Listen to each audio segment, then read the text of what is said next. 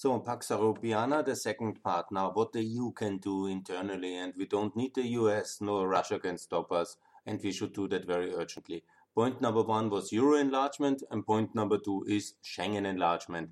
First of all, I will talk about Schengen enlargement uh, in the Schengen zone, and then also visa free travel for the remaining countries. I suppose you all know what is Schengen travel free inside the European Union, the Schengen member countries. And now we should really get going and invite uh, also Croatia, Romania, Bulgaria, and Cyprus. And so all EU member countries should also be in Schengen. It's highly discriminatory that we did that for too long, that we had these two level memberships uh, for the new members.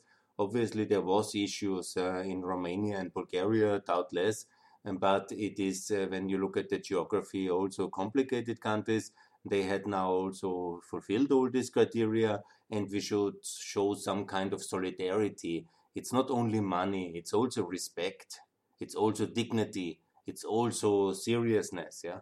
And when there are issues with administration, then we have to support them in a union that they develop these capacities. We have now very pro European uh, governments in Bulgaria, in Romania, in Croatia, and also in Cyprus everybody, you know, the French even sent their warships to the East Med in the defense of Cypriot uh, uh, claims on gas in the conflict with. Uh, with Turkey, but we are not ready to give them the uh, Schengen membership. I mean, it's totally ridiculous, and I cannot really accept that. And the same is true for Romania, for Bulgaria, for Croatia. You know, this is all the countries uh, around the Balkans, and it would really mean a lot when we have uh, clarity in Europe, more unity, and the Schengen zone enlargement is now really very important and it's timely now. And in 2021, I appeal alone all the authorities, you know, the Dutch and yeah, the most, uh, the, uh, uh, they have not only done good things for the Balkans in many ways, and uh, they really have to come to terms with the reality that we are a united continent and uh, that we are not just you know uh, like a, a exclusive Western European club or something.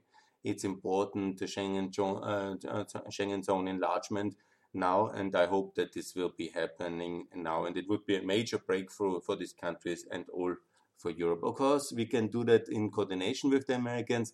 They should also allow the visa-free, uh, the the visa waiver program for these countries because the same discrimination is happening also from the Americans against the new uh, member countries. And as a union, to be honest, it's also not so that there is Alabama having a different kind of uh, uh, access level to the whole union of the United States. And when we want to take ourselves serious as a union, we grant this Schengen status uh, to this uh, four remaining countries, which unfortunately are not fully member. So that's for uh, Schengen zone enlargement. The second point is also very dear to my heart is about uh, visa-free travel for Kosovo. And this is of course most important because it's the only Balkan country which still has the citizens have to go through this visa process. It's costly, it's time consuming, and it's uh, prohibitive uh, for many people. And that's the idea also, I mean, to um, keep the uh, keep the um, governments in hostage uh, with some unconnected leverage. Uh, often that's one idea, but also to be afraid of migration. And this has to end now. we really have to come to this moment now after the elections in February. And there should be immediately, when the government is formed, uh, visa-free tra travel for Kosovo should be granted, and uh, that uh, would be the first step. But there's also three other countries which are maybe more complicated. But I also call um, very much uh, to have visa-free travel uh, for uh, the three countries which still don't have it. That's Armenia, Azerbaijan, and Belarus. They are, you know, all of them in a crisis. We just had a war. I intend to think that uh, when we would have uh, done a more active uh, Eastern Partnership policy, maybe this war could have been avoided. Also, the crisis in Belarus could be avoided. And nevertheless, now uh, we had this disastrous year for the Eastern Partnership, and now it's really the time to have a better strategy 2021. And uh, the one is you show, because we basically trapped the citizens of Belarus because we ask for a visa. And when you are an opposition activist in Belarus and you can want to escape, uh, you cannot because you don't get a visa to go anywhere.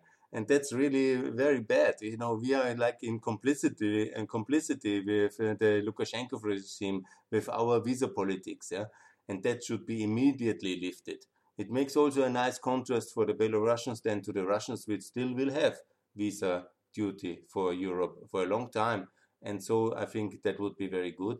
And also in the conflict between Azerbaijan and Armenia, I think we have now made very good experience with Georgia visa-free travel, and both countries are supported by the European Union. And I think there's a, a sign for peace and also for European relevance in the Southern Caucasus, which we should be very much concerned.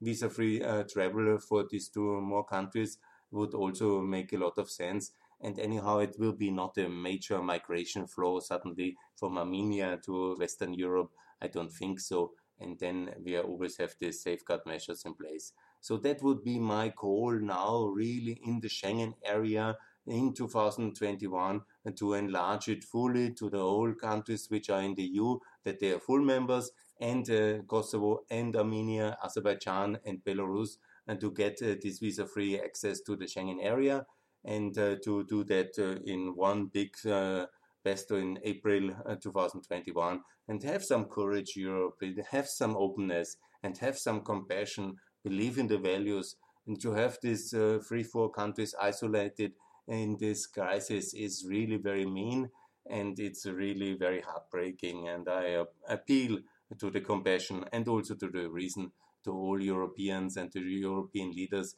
get this done now, open Schengen now, and get Schengen enlargement done now.